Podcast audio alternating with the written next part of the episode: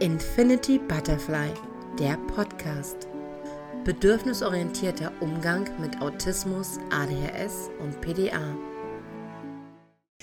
Hallo und herzlich willkommen zu einer neuen, dennoch ziemlich verspäteten Folge. Ich glaube, letzte Woche hatten wir gar keine Folge, weil es hier etwas turbulent zuging. Bei uns haben auch die Ferien begonnen. Ja, und ich habe euch gefragt, welche Themen euch interessieren. Und es ging eigentlich um, um Beiträge, aber ein Thema war dabei, wo ich fand, dass es besser für eine Podcast-Folge passt. Ihr wolltet gerne unseren Weg zur Diagnose hören. Und ich habe mir Gedanken gemacht, wie ich das, wie ich das verpacken kann. Und ich denke, ich denke, eine Podcast-Folge ist eine ganz gute Idee. Ich werde nicht komplett ins kleinste Detail gehen, einfach aus, ähm, ja, aus Schutz meines Sohnes, aber ich denke, dass es genug Dinge gibt, die ich erzählen kann, ohne ihn irgendwie bloßzustellen oder zu viel preiszugeben, weil vieles auch, ja, auch mich vor allen Dingen als Mutter betrifft. Ja, wir haben ziemlich früh gemerkt, dass ähm, das Duracell-Häschen, so nenne ich ihn, ähm, anders war als andere Kinder. Er, ähm, ja, er hatte Probleme ähm, bei sozialen Kontakten, nahm auf sehr, ja, unkonventionelle Art und Weise Kontakt auf ähm, ja, war motorisch sehr unruhig, ähm, warf immer Dinge durch die Gegend. Also das, das zog sich echt durch, durch äh, seine, seine Kleinkinds- und Kindergartenzeit, dass er immer entweder Dinge in die Luft warf oder, ja, ja oder überhaupt warf. Wir hatten schon damals gesagt, äh, aus Spaß, dass er mal Baseballspieler wird oder so. Irgendwas mit Bällen werfen, wo er weit werfen muss. Naja, wir haben auch gemerkt, dass er sehr, sehr intelligent ist.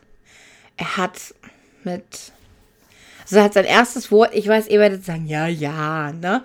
Aber er hat wirklich sein erstes Wort mit sechs Monaten gesprochen. Das war Tic-Tac. Und sprachlich war er super, super, super schnell und ja, außergewöhnlich. Sein Wortschatz war außergewöhnlich, seine Ausdrucksweise war außergewöhnlich. Ähm, zeigte damals schon ähm, starke Echolalien und lernte halt, er konnte irgendwie mit 17 Monaten konnte er bis 30 zählen. Mit ähm, zwei Jahren konnte er auf Englisch, Finnisch und Französisch bis 20 zählen. Und ja, so mit drei fing er an, Buchstaben zusammenzuziehen. Ne, er konnte dann noch keine fließenden Texte lesen, aber er konnte einzelne Wörter lesen. Und deswegen ähm, kamen wir am Anfang auf die Idee, dass es vielleicht so sein könnte, dass er ähm, vielleicht eine höhere Intelligenz hat ja, und da hätten wir auch keine Diagnostik machen lassen, muss ich ganz ehrlich sagen. Ähm, das Problem war, er ist dann mit, also er war, war mit drei einmal kurz im Kindergarten, das klappte aber nicht gut, war ein furchtbarer Kindergarten. Ähm, und mit äh, fünf fanden wir dann einen kleinen Elterninitiative Kindergarten. Das passte ganz gut für ihn. Aber er hatte auch dort sozial Probleme und auch schon seinen ersten Tick. Und wir ähm, hatten schon, genau, wir, dort ähm, sind wir dann ähm, zum Kinder-Jugendpsychiater gegangen und haben das alles geschildert. Und die hatten dann einen Entwicklungsintelligenztest gemacht, der aber zwar überdurchschnittlich ausfiel, aber es wurde jetzt keine Hochbegabung festgestellt. Sie sagte aber damals auch schon, dass er halt bei vielen Dingen nicht mitmacht Und der ähm, Kinder-Jugendpsychiater, das war damals ein anderer als jetzt, meinte schon zu uns, damals hieß es noch so, ja, es, Ecken und Kanten hat jeder, aber für mich sieht es ehrlich gesagt so aus, als ob ähm, das ein kleiner Asperger ist. Ne? Damals ähm, war das noch so. Deswegen hat er das so formuliert gehabt. Ja, konnte ich mir gar nichts. Ich, ich meine, ich habe ich hab in meiner Ausbildung mit autistischen Menschen gearbeitet, aber das waren autistische Menschen mit einer geistigen Behinderung, teilweise einer schweren geistigen Behinderung. Das kann man einfach nicht vergleichen. Das ist, das ist anders als das, was ich bei meinem Kind gesehen hatte. Und ich konnte da keinen Zusammenhang sehen.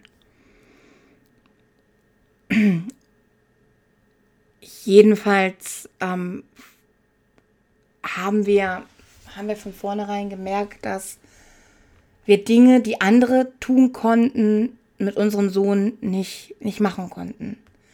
Dass wir nicht auf dem Spielplatz uns mit anderen treffen konnten, weil es dann zu Problemen kam und dass wir nicht in den Urlaub fahren konnten, dass wir nur begrenzt Unternehmungen machen konnten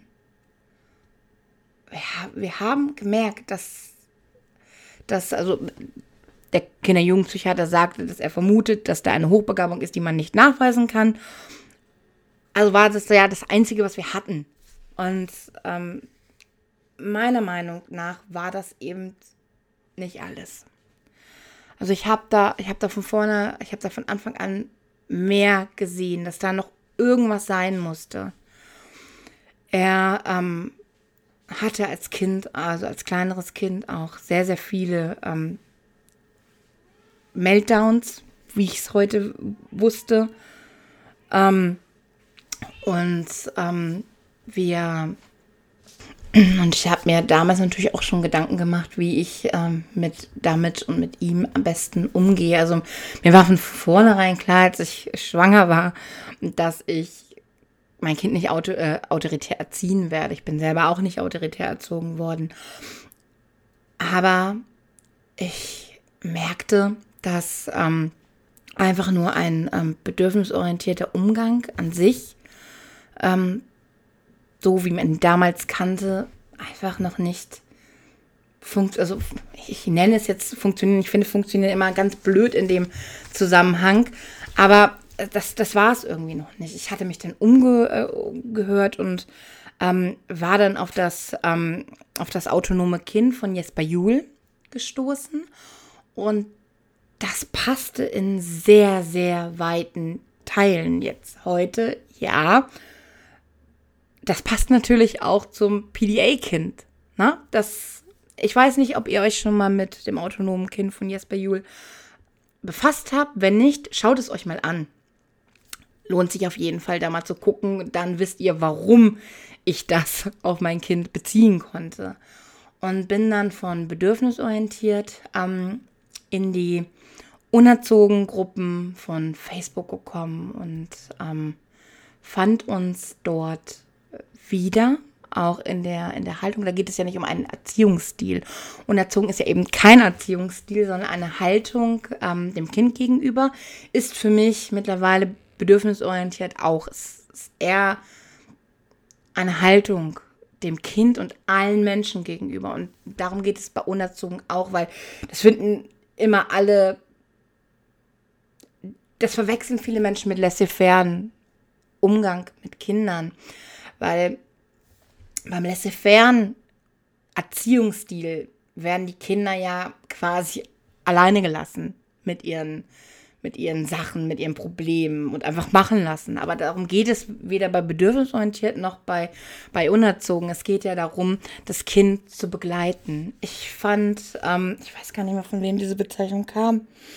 Ähm, hatte ich schon, habe ich auf jeden Fall schon mal gehört, ein, ein Leuchtturm fürs Kind sein, den Weg weisen durch das Leben. Das fand ich immer so eine wunder, wunderschöne Bezeichnung.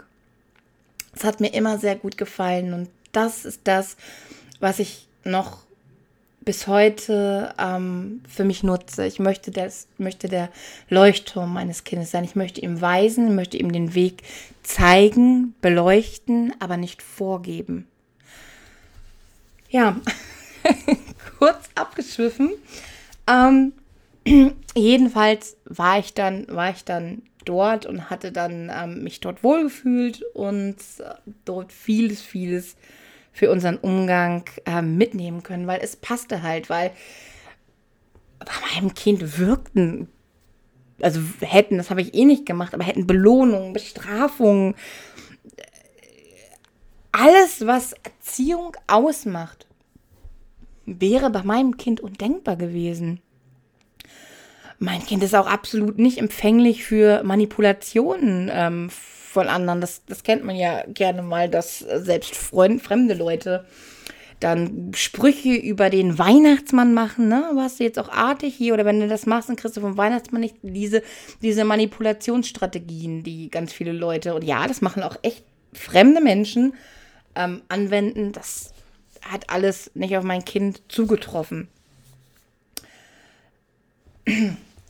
Und dann kam die Einschulung. Also erst ist das zweite Kind geboren. In dem Kindergarten lief es einigermaßen gut. Ähm, und dann ist er eingeschult worden. Und die ersten drei Monate ging er in diese Schule und war absolut unauffällig. Und dann ging gar nichts mehr. Dann ging überhaupt nichts mehr. Und die äh, Lehrerin dieser Schule, es war eine, ähm, eine kleine private Montessori-Schule, die war die Direktorin und war auch die Klassenlehrerin von meinem Sohn, die war wirklich ähm, sehr zugewandt und die hatten schon öfters autistische Kinder in ihrer, ähm, auf ihrer Schule. Und die sagte mir halt, dass sie da ganz klare Parallelen sieht und hat mir dann ähm, nahegelegt, vielleicht da nochmal an die Diagnostik zu gehen. Hatte ich auch vorher schon erzählt, was wir auch schon gemacht haben. Und dann bin ich wieder in dieselbe Praxis gegangen und habe gesagt, ich, äh, es gibt diese und diese Auffälligkeiten. Ich möchte gerne eine Autismusdiagnostik machen lassen bei meinem Sohn. Und ähm, die, die ja vorher noch gesagt haben, könnte Autismus sein, sperrten sich dann auf einmal und wollten das nicht machen, haben gesagt, ja, ADHS sehen wir bei ihm, aber Autismus, nein. Ich habe dann aber darauf bestanden. Ich musste wirklich darauf bestehen. Ich hatte gesagt, hier, die, ähm, die Schule hatte sich damals dann auch schon die Autismusbeauftragte der Stadt Hannover ähm, in die Schule geholt. Die ähm, hatte, hatte meinen Sohn beobachtet und ähm, die meinte auch, ja, da ist eine Diagnostik definitiv ähm, angebracht. Und wenn ich heute zurückschaue, ja, dann ist mir das schon fast unangenehm, das nicht gesehen zu haben, weil die, weil mein Sohn wirklich, wirklich, wirklich sehr auffällige autistische Merkmale hat, sehr ähm, viel Stereotype, Verhaltensweisen, Echolalien, ähm, hat äh, er wirkt, ich weiß, das ist, das ist so ein, so ein blödes, ja, ist ein blöder Stereotyp, aber mein Sohn wirkte immer nicht so anwesend, wie als ob er so in seiner eigenen kleinen Welt gewesen ist, aber nicht bei uns. Er war bei Gesprächen dabei, aber irgendwie auch nicht. Ich, ich, kann, das, ich kann das gar nicht erklären. Vielleicht, wenn jemand ein Kind ähm, von euch hat, was genauso gewesen ist, dann weiß derjenige, was ich damit meine. Aber ich, ich, ich habe halt, hab halt gemerkt, dass, dass seine Wahrnehmung und sein, sein ganzes Innenleben anders ist als bei den Kindern, die ich ja so kennengelernt habe. Und diese Diagnostik lief natürlich darauf hinaus, dass er eine Autismusdiagnose bekommen hat. Und das waren keine Grenzwerte. Mein Sohn ist wirklich ganz, ganz tief im Autismus-Spektrum. Und ja, ich habe meinen Sohn dann selber, bis, also, es wurde in Schulbegleitung beantragt und so weiter und so fort. ähm, habe ihn dann auch wirklich, bis eine Schulbegleitung da gewesen ist, selber zur Schule begleitet, weil es nicht anders dann mehr möglich war. Weil er dann nach diesen drei Monaten Schule, weil er kein sehr hochmaskierendes Kind ist, sich aber dort so zusammengerissen hat, so hoch maskiert hat, dass er wirklich einen Totalzusammenbruch hatte und das dann nicht mehr, nicht mehr ging. Später, ähm, also er hatte Autismus, ADS-Diagnose und später kam dann noch jetzt das Tourette-Syndrom dazu. Ähm, ja, das ist, glaube ich, das Wichtigste aus dieser Diagnostik. Und ich habe ja auch noch ein zweites Kind mit einer Autismusdiagnose. Also mein erstes Kind war bei der Diagnose ähm, sechs Jahre alt, gerade erst sechs geworden. Und mein zweites Kind, das habe ich tatsächlich, ich habe es erst übersehen.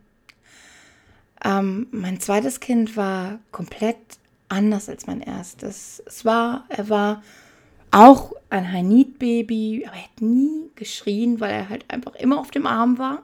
Er war, brauchte immer Körperkontakt, ließ sich nicht ablegen, aber er war glücklich, wenn er bei uns auf dem Arm war und oder gestillt wurde oder der war halt einfach so grundzufrieden. So die ersten drei Jahre war der einfach nur verträumt. Also das, was man verträumt. Er guckte mit seinen wunderschönen, riesigen blauen Augen durch die Gegend. Er sah halt immer so ein bisschen, ja, verpeilt aus, sage ich jetzt mal. Das war so ein, so ein grundauf zufriedenes Baby und Kleinkind. So, ja, kom das komplette Gegenteil. So, er war eher motorisch total ruhig. Im Gegensatz zu dem anderen, der ja so ein Hibbelchen gewesen ist. So, und er war einfach so ein, so, so ein kleiner, so der durch die Gegend guckte und ja, und äh, auf Mamas oder Papas Arm einfach glücklich und zufrieden gewesen ist war ein bisschen mit dem, mit dem Laufen, hat sehr spät angefangen zu laufen. Ähm, aber ich habe ihn nicht als auffällig empfunden. Sprach ganz, also ganz normal zu einer ganz normalen Zeit und konnte alles irgendwie zu so einer ganz normalen Zeit. Und ähm, ja, es, es, es war für uns, es, es war für uns einfach das war unser neurotypisches Kind. Und irgendwann, als wir uns dann, und das hat lange gedauert, als wir uns dann damit beschäftigt haben, wie hoch erblich Neurodivergenz ist. Und das dann auch bei uns sahen, da wurde uns klar, ja, ups, ähm, so kann Autismus aussehen, weil wir, wir kannten, und das, das muss ich so sagen, wir kannten ja vor allen Dingen ähm, den Autismus unseres großen Sohnes. Und kennst du einen Autisten, kennst du einen Autisten. Das ist, das ist einfach wahr. Und je mehr wir uns damit befassten, desto klarer sahen wir es. Und man muss dann auch ganz ehrlich sagen, dann kamen natürlich immer mehr Verhaltensweisen vor. Hatten wir einfach das Gefühl, er ist ein sensibles Kind ne, weil er sensorisch viel nicht, also viel, ähm, viel ähm, nicht aushalten konnte. Ähm, und ähm, dieses zweite Kind ist auch definitiv ähm, klassischer PDA als, als der große. Ähm, der verweigerte, der machte halt Sachen einfach nicht. Ne? Also, wenn man ihm was gesagt hat, der ist nicht ausgeflippt, der schrie nicht. Nie, der hat nie geschrien. Der ist nicht ausgeflippt. Der hat es halt einfach nicht gemacht. Und weil er einfach so eine unglaublich süße, charmante Art hatte, hast du ihm das auch nicht böse genommen. Ne? Dann musst du das halt nicht machen. Und je größer er war und je mehr Anforderungen man dann einfach auch an ihn hatte, und dann war ja auch noch dieses dritte Baby noch da, ähm, was extrem viel Aufmerksamkeit brauchte, weil es eben ein Schreibaby war, wurde es immer und immer deutlicher. Und jetzt, wir reden jetzt nicht von, man sagt ja oft, dass die Verhaltensweisen dann von den Geschwistern abgeguckt wurden. Das äh, trifft aber einfach nicht zu, weil sich der Autismus bei meinem zweiten Kind einfach komplett anders äußert als bei meinem ersten Kind. Und irgendwann wurde dann auch die, also er hat auch eine, eine Kombination aus ADHS und, ähm, und Autismus und ist halt eher der, der Träumertyp. Aber auch motorisch ist er dann irgendwann ein bisschen unruhiger geworden und hatte stereotype Verhaltensweisen. Und also man hat es dann schon, ähm, man hat es dann schon auch einfach gemerkt. Ähm, wenn euch, äh, nee, na, ich wollte gerade sagen, weil euch interessiert, was das genau war. Aber nein, das, das wäre mir dann doch, doch zu sehr im Detail. Aber ich kann euch auch gerne nochmal so die Unterschiede der Diagnostik erzählen, weil wir sind dann, ähm, weil wir sehr unzufrieden in der ersten Praxis waren, in eine andere Praxis, die mehr auf Autismus spezialisiert war. Die andere hatte sich mehr an ADHS aufgehangen. Ähm, sind wir dann gewechselt und die Diagnostik lief komplett anders ab. Also bei der ersten Diagnostik durften wir bei keinem der Tests mit im Raum sein. Also wir wussten überhaupt nicht wirklich, was da passiert.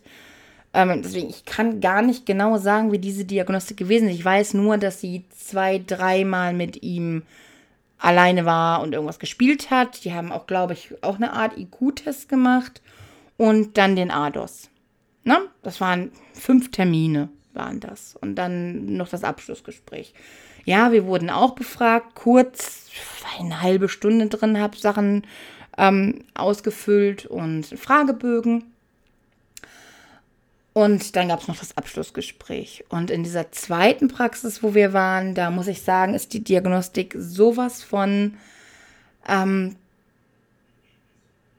ja, toll gemacht, muss man sagen. Es gab auch zwei Termine mit meinem Sohn alleine.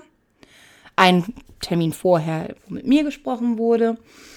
Und dann gab es drei Spielgruppentermine. Da werden die Kinder in ähm, Gruppen, in kleinen Gruppensituationen mit anderen Kindern, die gerade in, in, der Diagnostik sind, beobachtet.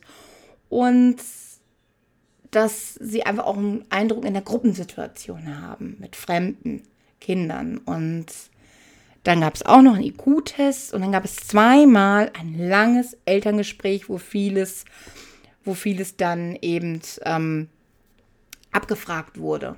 Und den ADOS. Und ich durfte beim ADOS-Test dabei sein. Ich durfte natürlich nicht ihn ansprechen ähm, und mich nicht einmischen, aber wenn er jetzt zu mir gekommen wäre, mich angesprochen hätte, hatte sie, hatte sie gesagt, dann darf ich ihm ruhig antworten.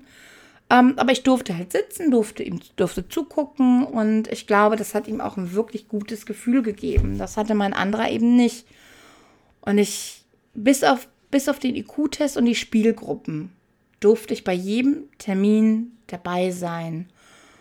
Und ich empfand diese Praxis, ähm, ich gebe auch gerne Empfehlungen, wenn jemand auch in, aus Hannover und Umgebung kommt, ähm, ich kann die einfach total empfehlen, weil ich diese Art von Diagnostik ganz toll fand. Ich bin mir ziemlich sicher, dass mein Sohn in einer anderen Praxis, weil er wirklich auch High Masking ist, ich glaube nicht, dass er gesehen worden wäre.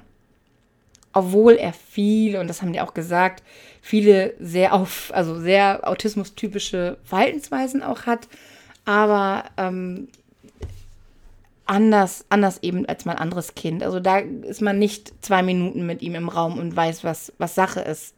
Ne, das ist bei meinem anderen Kind anders. Also der kann es halt einfach nicht verbergen. Muss er ja auch nicht. Aber er kann das auch nicht. Und beim zweiten ist es anders. Und ich muss sagen, diese Art der Diagnostik, die hat mich wirklich angesprochen und die fand ich, fand ich ganz toll. Und wir haben diesmal, ähm, obwohl ähm, es ja nicht unbedingt nötig gewesen wäre, ähm, haben wir diese Diagnostik vor Schulbeginn, also mein Sohn wird nächstes Jahr eingeschult gemacht, weil wir einfach der Meinung sind, dass es definitiv besser ist, es vorher zu wissen, vorher mit der Schule zu reden, vielleicht eine Schulbegleitung, vielleicht schon vor einer Autismustherapie, vielleicht ähm, Schulungen für die Schule Äh, jedenfalls, dass man, dass wir vorbereitet sind und dass wir nicht dieses ganze Prozedere gehen müssen, wenn das Kind schon in der Schule ist. Denn das hat sich herausgestellt, es eine ganz, ganz blöde Sache ist. Und ich glaube, wenn der Schulanfang meines Sohnes anders gelaufen wäre, dass er nicht so große Schwierigkeiten bekommen hätte, wie er das jetzt hat. Also wenn vorher schon anders an die Sache rangegangen wäre. Ähm, ja. Natürlich wäre es auch gut gewesen, wenn ich von vornherein PDA gewusst hätte und äh, viele Sachen, die einfach bei autistischen Kindern funktionieren, natürlich bei meinen Kindern so nicht funktionieren. Ähm, ja, ich hätte es mir, mir gewünscht und ich bin froh, dass wir diese zweite Diagnostik früher angegangen sind und ich hoffe, dass er daraus äh, profitieren wird. Ja, und das war unser Weg zur Diagnose. Ich hoffe, ich habe genug erzählt. Ich hoffe, ich habe nicht zu viel erzählt. Ähm, und ich hoffe, es war das, was ihr, was ihr wissen wolltet. Ansonsten wünsche ich euch einen wunderschönen Abend. Es wird diese Woche wahrscheinlich noch eine zweite Podcast-Folge geben, weil ich ja die letzte Woche übersprungen habe. Und ich kann das aber nicht versprechen. Ihr wisst, mit ähm, autistischen Kindern zu Hause weiß man nie, wie der nächste Tag sein wird. Ja, ich freue mich, diese Folge aufgenommen zu haben und ich freue mich auch auf die nächste Folge. Ja, und über Feedback freue ich mich natürlich immer. Und bis dann. Tschüss.